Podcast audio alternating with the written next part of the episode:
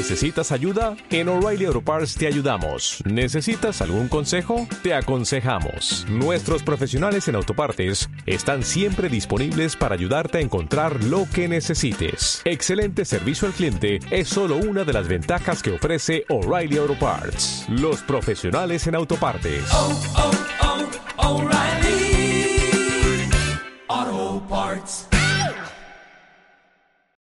Bienvenidos a Tenemos que hablar. Con René, Jos, Víctor, Oliver y Dani. Cinco estudiantes de psicología apasionados con compartirte la importancia de la salud mental para mejorar tu bienestar. Un podcast producido por Radio Xochicalco.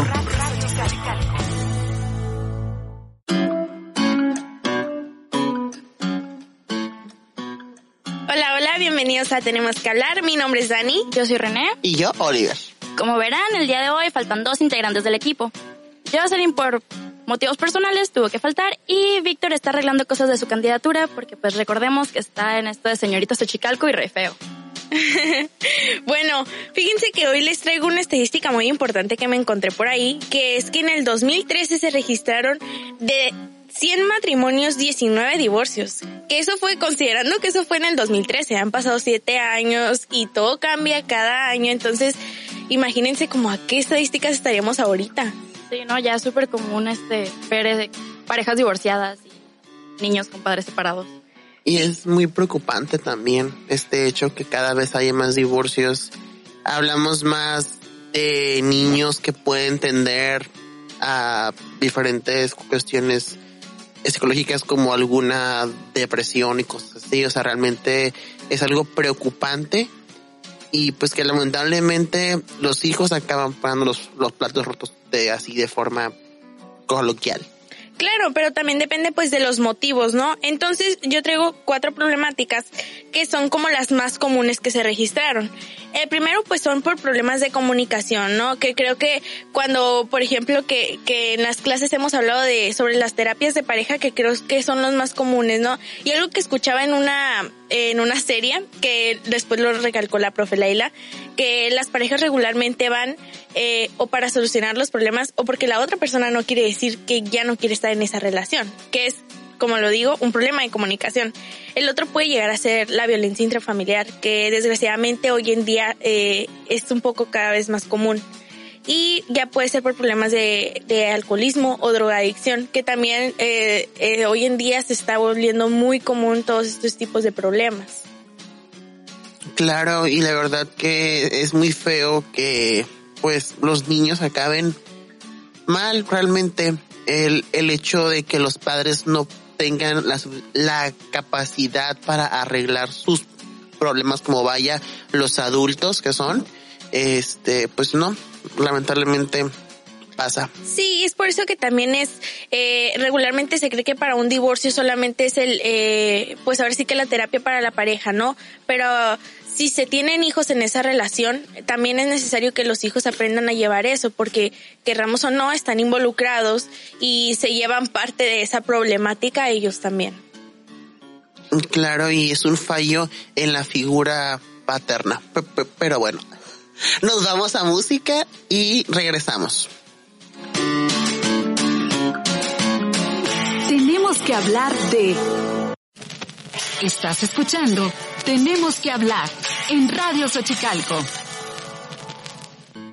Y bueno, estamos de regreso en Tenemos que hablar. Estamos hablando sobre los divorcios. Oliver, ¿qué tienes que decirnos?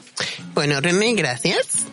Muy bien. Resulta que resulta que en la década de los ochentas hasta la actualidad el índice de divorcios en México se ha cuadruplicado, independientemente que si, que si las parejas que de hoy día deciden evitar el matrimonio. Entre las principales causas del divorcio encontramos abandono de hogar, violencia intrafamiliar, adulterio o la infidelidad. Para 2016 encontramos 1.800 parejas que se habían separado. En el mismo año, 585 divorcios fueron a causa de la violencia familiar. Y bueno, eh, también algo que me resulta interesante, ustedes chicas me podrán confirmar mi idea, es que hay ciertos estados en México en los que hay más tasa de divorcios, en los que encontramos el estado de Campeche con 57, Nuevo León con 56, Aguascalientes con 54, Chihuahua con 43 y la Ciudad de México con 39.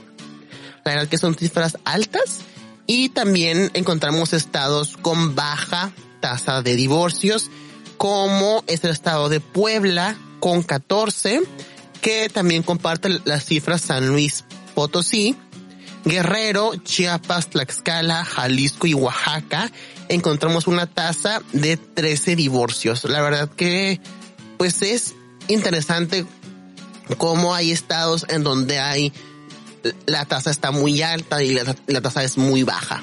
Sí, ahora sí que como mencionas, si hacemos un pequeño análisis en las que mencionas que hay más divorcios son ciudades y son poblaciones grandes y en las que hay menos divorcios hay menos población, es como una cultura más reducida se podría decir y eso también influye mucho en el tema de los divorcios.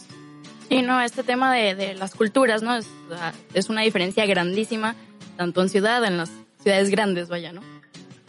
Claro. Sí, y, y es, es algo tanto como, como mencionamos ahorita, ¿no? Que la cultura, el ámbito familiar, el ámbito social, el ámbito estudiantil, todo eso es lo que influye en ti como persona y eso obviamente se ve reflejado en tu relación con pareja. Claro, y es como una bola de nieve, todo, todo, todo, todo involucra. Así es. Y bueno, vamos a un corte musical y regresamos a Tenemos que hablar. Tenemos que hablar de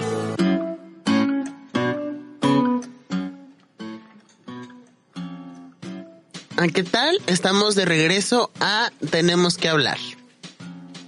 Bueno, yo voy a hablarles de los efectos emocionales del divorcio en los hijos. Hay muchos expertos en el tema, como el, psicólogo Carl Pickard, uh, que nos indica que en muchos casos, y dependiendo de la edad de los hijos, obviamente, puede darse un retroceso madurativo. Aparecen miedos, dependencias, etc. Hay que señalar que las reacciones emocionales que se pueden presentar no se dan de la misma manera para todos. Depende de varios factores como la historia del niño y la manera y habilidad que tienen para enfrentarse a las nuevas circunstancias que se le presentan. Sin embargo, nos dimos a la tarea de investigar los efectos más comunes, se podría decir. Y bueno, uno de ellos es de la edad de aproximadamente de 2 a 5 años. Se creen culpables, ya sea por no haber hecho la tarea o por no haber comido, y ellos creen que por eso sus padres se están separando, su pensamiento mágico las lleva a tomar responsabilidades pues que obviamente no son suyas. Y bueno, René, eh, como algunos saben, yo, yo soy de padres divorciados. Eh, mis padres se divorciaron cuando yo tenía dos años. Y la verdad que sí, la, la, verdad que sí comparto eso. Yo sí tuve alguna vez en mi mente, no la idea de que fuera mi culpa, pero sí la idea como que yo tenía que hacerme cargo de más cosas para para que no me dejaran. O sea, realmente es como que si, pues, vamos en mi caso, yo, yo sí comparto eso. Que sí, tú es así, es como que, ay, tengo, tengo, que hacer más cosas para que no se separen. Cosas así. Claro, claro. Este, otro de los puntos que tenemos es que temen el quedarse solos y abandonados. Hay que recordar que en estas edades los padres constituyen el universo entero de los niños y que la relación en la pareja es el medio en el que ellos están cuidados y mantenidos. Como, se, como lo menciona René, a esta edad somos una esponjita, ¿no? Absorbemos todo. ¿Y de quién vamos a absorberlo? Pues de nuestras primeras figuras, que son nuestras figuras paternas. Entonces, eso puede llegar a, influenciar a los niños a cómo van a ser en sus futuras relaciones. Exactamente, Daniela. Otra de las edades es de 6 a los 12 años. Eh, los niños se dan cuenta de que tienen un problema y que duele y no saben cómo reaccionar hasta ante este dolor creen que los padres pueden volver a juntarse y presionan o realizan actos que nos llevan más que a un sentimiento de fracaso o a problemas adicionales en la pareja. Eh, en mi caso, mis padres se separaron cuando yo estaba muy chica, pero realmente fui consciente de ello como a los 6, 7 años. Y yo juraba que mis padres, con cualquier cosa que yo hiciera, iban a volver. Y pues, claro que no. este, los adolescentes experimentan miedo, soledad, depresión, culpabilidad, dudan de su habilidad para casarse o para mantener su relación. Al final de cuentas, pues ellos vieron que sus padres no funcionaron porque ellos por qué ellos deberían de funcionar en una relación, ¿no? No, y a esta edad eh, de la adolescencia, pues las hormonas están a todo lo que da. Nosotros somos muy cambiantes en todos los aspectos. Y algo que se me que se me viene a la mente que estuve analizando desde que elegimos este tema es que eh, yo sigo una una persona que hace que se dedica a Instagram, ¿no?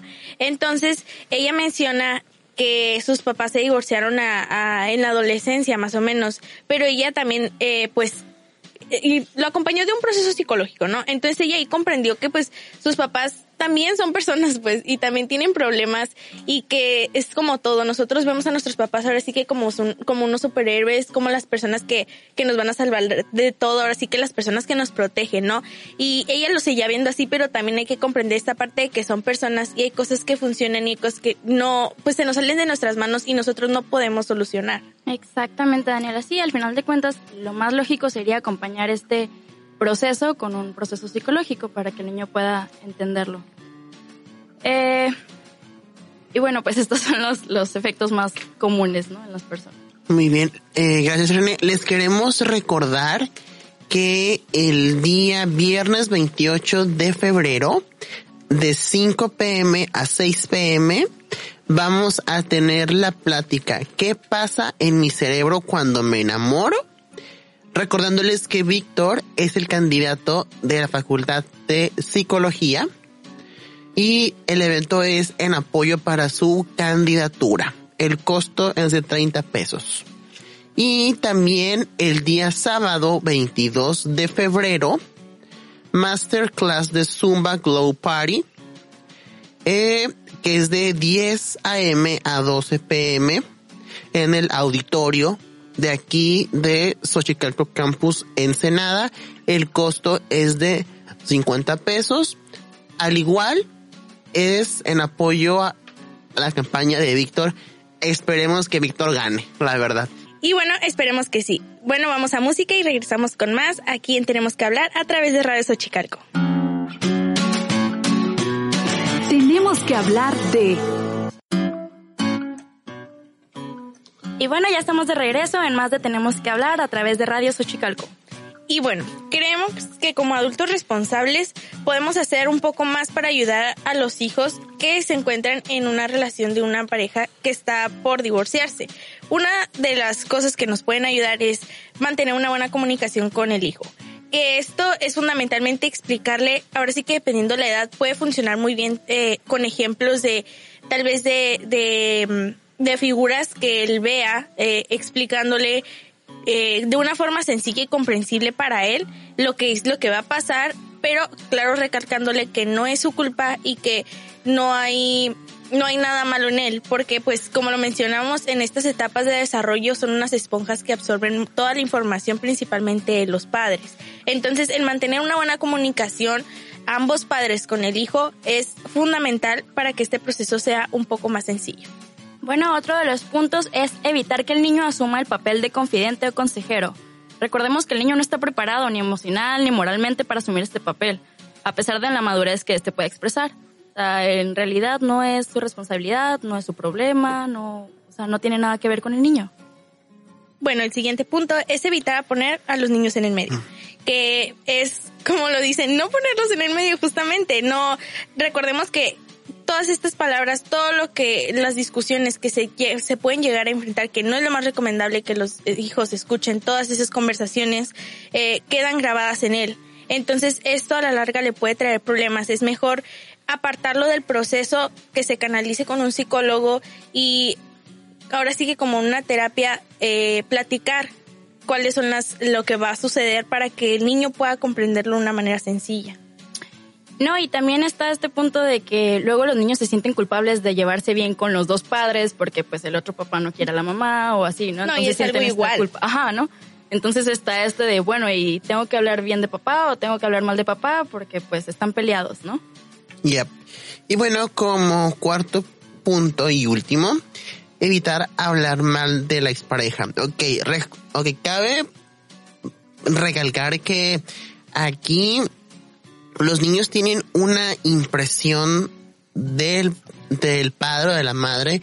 Entonces aquí, eh, que, que tú le hables mal es manchar la imagen de quien ellos consideran importante en su vida, de quien para ellos es todo.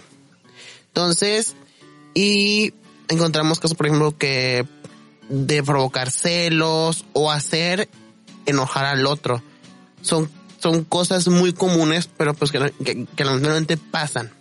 Y bueno, esto ha sido todo por nuestro capítulo del día de hoy. También queremos darle las gracias a Leonardo, Bruno, Patricia, Rodrigo, Ramsés, todas las personas que nos comentaron en la publicación de Radio Xochicalco sobre las relaciones tóxicas, que fue nuestro tema del episodio pasado.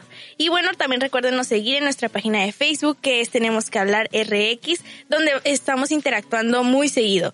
Así que esto es todo por nuestra parte. Mi nombre es Dani. Yo soy René. Y yo, Oliver. Bye. Bye. Gracias por escuchar Tenemos que hablar. Tenemos que hablar. René, Jos, Víctor, Oliver y Dani te esperan la próxima semana aquí en Radio Xochicalco.